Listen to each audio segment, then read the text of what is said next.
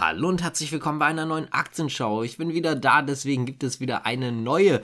Und zwar geht es im heutigen Podcast um Volkswagen und die Umsatzrendite. BMWs EBIT-Marge im Kerngeschäft soll bei maximal 10% liegen. H&M ist recht positiv ins neue Jahr gestartet, genauso wie die Konkurrenz Inditex. Dort wird die Dividende erhöht. JP Morgan senkt das Kursziel von Fraport und zu guter Letzt geht es nochmal um E.ON und die Zahlen plus Dividendenerhöhung. Fangen wir direkt an mit Volkswagen. Eigentlich hatte sich Volkswagen vorgenommen, dass die Kernmarke im Jahr 2023 eine operative Rendite vor Sondereinflüssen von 6% erreichen wird. Im Gegensatz im Übrigen dazu im vergangenen Jahr, also im Jahr 2022, hat man noch eine bereinigte operative Umsatzrendite von 3,6% erwirtschaftet. Nun geht man aber davon aus, dass sie nur noch bei 4% liegen soll. Das heißt also eher etwas negativ, deswegen ist Volkswagen auch etwas unter Druck gekommen. Man hat halt einfach schlichtweg das Problem, dass man die konjunkturellen Unsicherheiten hat,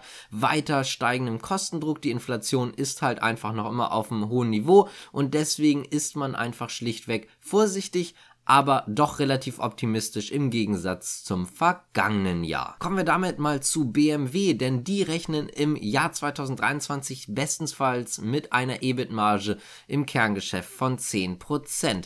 Die Marge soll zwischen 8 und 10% liegen. 8% wurde vorher als Ziel genannt. Auch hier ist es schlichtweg so, dass man ein wenig Inflations- und Zinssorgen hat. Trotzdem geht man davon aus, dass man weiterhin eine stabile Nachfrage hat und deswegen schaut man auch relativ optimistisch in die Zukunft oder jetzt in dem Fall vor allen Dingen ins Jahr 2023. Man hatte ja doch recht deutliche Preiserhöhungen im Jahr 2022. Man hat dementsprechend eine stabile Preissituation und genau deswegen ist man halt auch so positiv. Ich glaube, wir hatten es letzte Woche noch nicht erwähnt, deswegen mache ich es nochmal ganz kurz.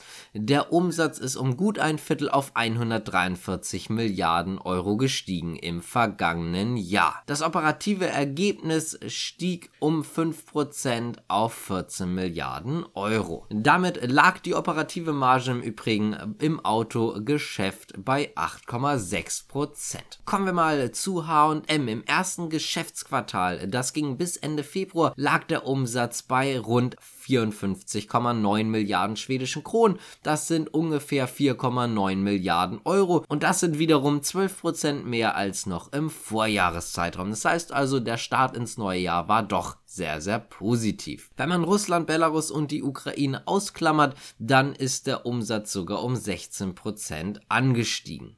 Den kompletten Quartalsbericht möchte H&M übrigens am 30. März vorlegen. Das heißt also, bis dahin haben wir noch ein bisschen Zeit. Jeffries hat trotzdem sich schon mal dazu geäußert und zwar haben sie H&M auf Hold belassen. Das Kursziel wird weiter bei 115 schwedischen Kronen liegen. Damit kommen wir auch zur Konkurrenz und zwar Inditex unter anderem ja durch Zara und so weiter und so fort.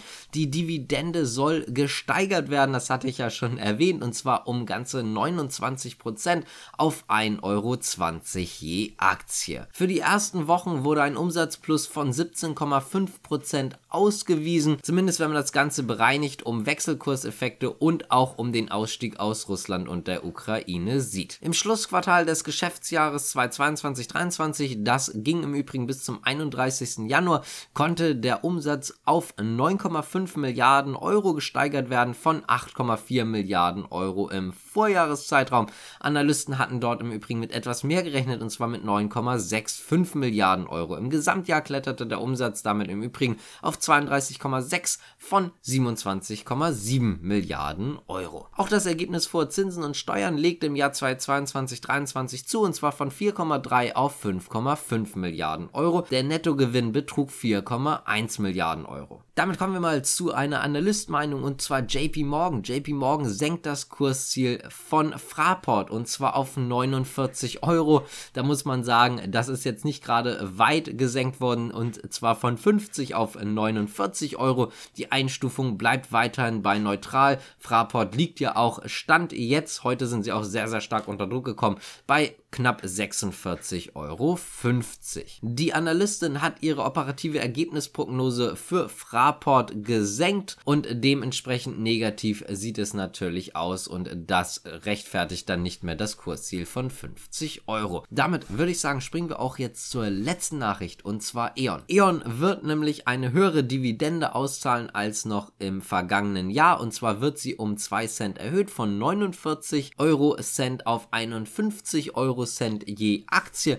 Der Umsatz ist deutlich gestiegen und zwar von rund 77,4 Milliarden auf 115,7 Milliarden Euro. Das EBITDA stieg im Jahr 2022 von 7,889 Milliarden Euro auf 8,059 Milliarden Euro. Der bereinigte Gewinn je Aktie lag bei 1,05 Euro. Im vergangenen Jahr waren es beziehungsweise im abgelaufenen Geschäftsjahr davor, also im Vorjahreszeitraum im Jahr 2021, lag der bereinigte Gewinn je Aktie noch bei 96 Eurocent. Die Nettoverschuldung ist im Übrigen gesunken und zwar um mehr als 6 Milliarden Euro auf 32,7 Milliarden Euro. Der Grund dafür ist ein starker operativer Cashflow und der Rückgang von Pensionsrückstellung. Übrigens auch hierzu gibt es direkt eine Analystenmeinung und zwar von Jeffries, denn die belassen E.ON auf. Das Kursziel liegt bei 10,50 Euro, also mehr oder weniger genau da, wo E.ON sich gerade auf auffällt. Die Nettoverschuldung ist geringer als vom Markt erwartet. Das ist relativ positiv. Auf der anderen Seite wird man natürlich in diesem sehr schweren Umfeld sehen, in welche Richtung es jetzt in Zukunft gehen wird. Die Spanne vom Nettogewinn 2023 oder der Mittelpunkt der Spanne, der Zielspanne, die E.ON gesetzt hat, liegt im Übrigen auch über den Analystenschätzungen von Jeffries. Und damit würde ich jetzt auch sagen, danke fürs Zuschauen und natürlich auch zuhören und bis zum nächsten Mal. Ciao.